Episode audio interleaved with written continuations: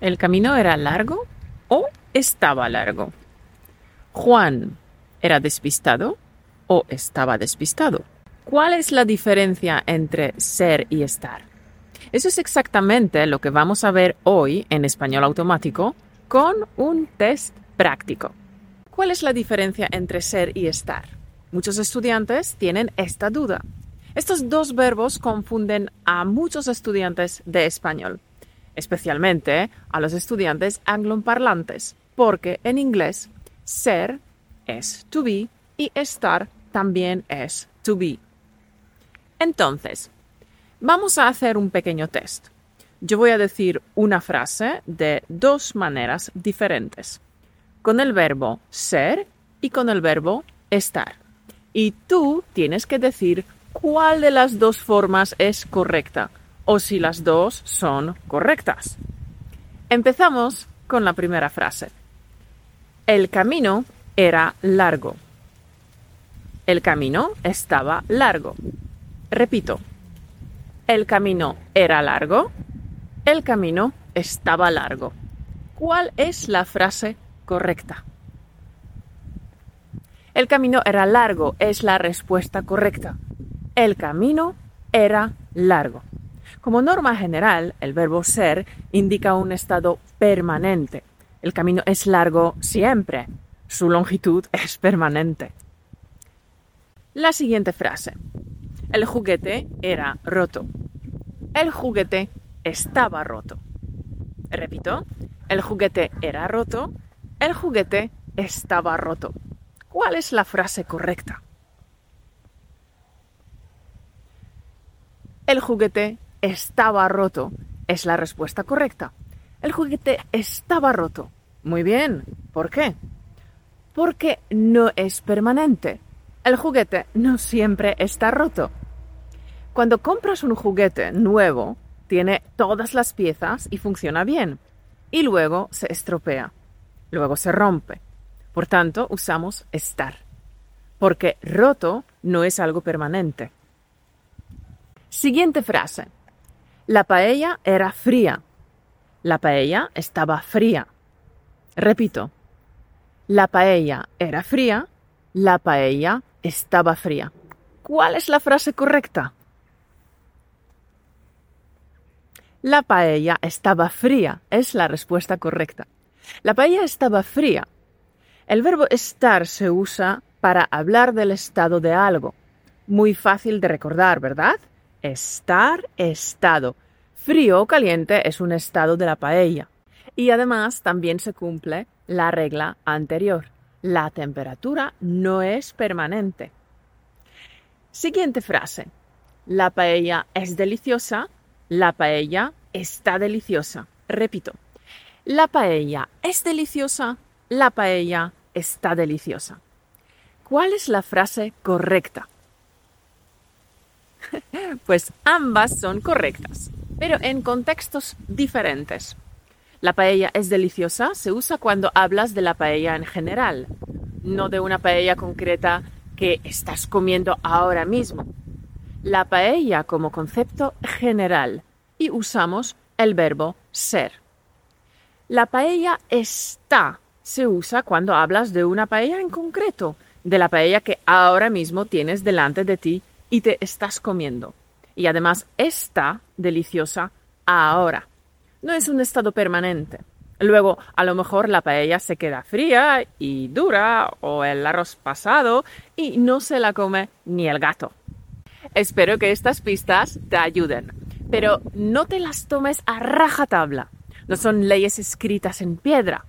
Los idiomas no son como las matemáticas y muchas reglas no se cumplen en todos los casos. No se cumplen siempre. Hay excepciones.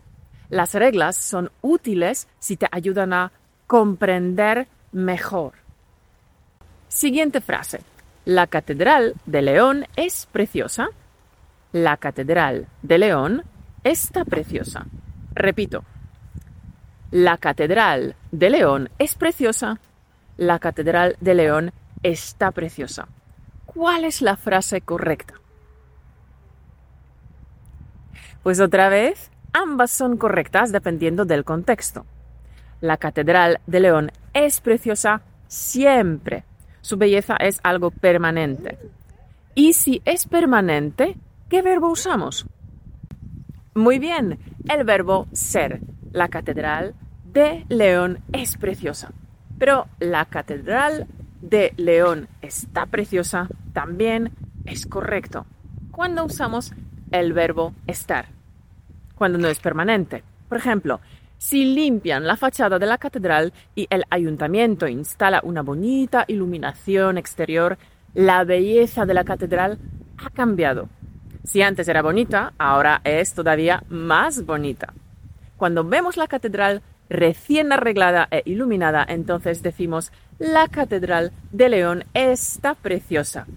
Por cierto, la catedral de León, especialmente sus vidrieras, sí son preciosas. Si alguna vez vais a León, entrad en la catedral un día que haga sol. Siguiente frase. Pedro es tonto.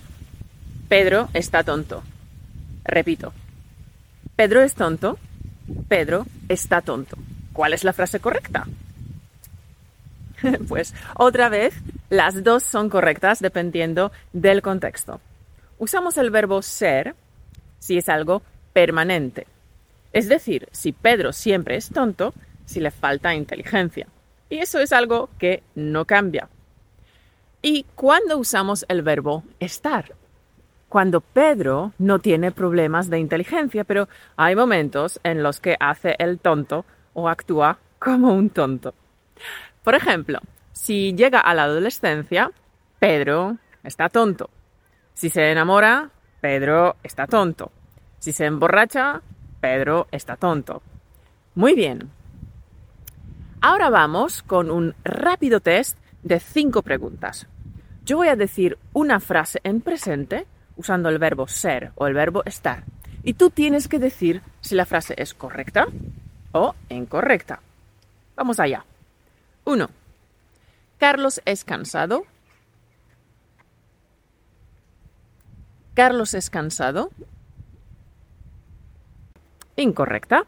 La frase correcta es Carlos está cansado. 2. Laura está feliz. Laura está feliz. Correcta. Laura está feliz. 3. El trabajo es terminado. El trabajo es terminado. Incorrecta.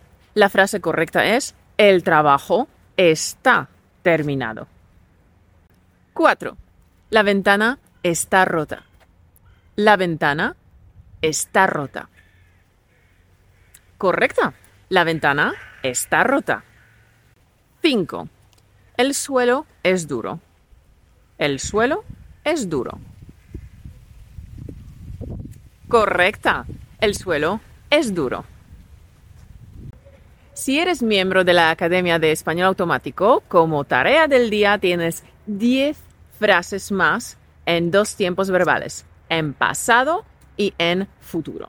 Si te gustan las actividades como esta, tal vez te guste la Academia de Español Automático.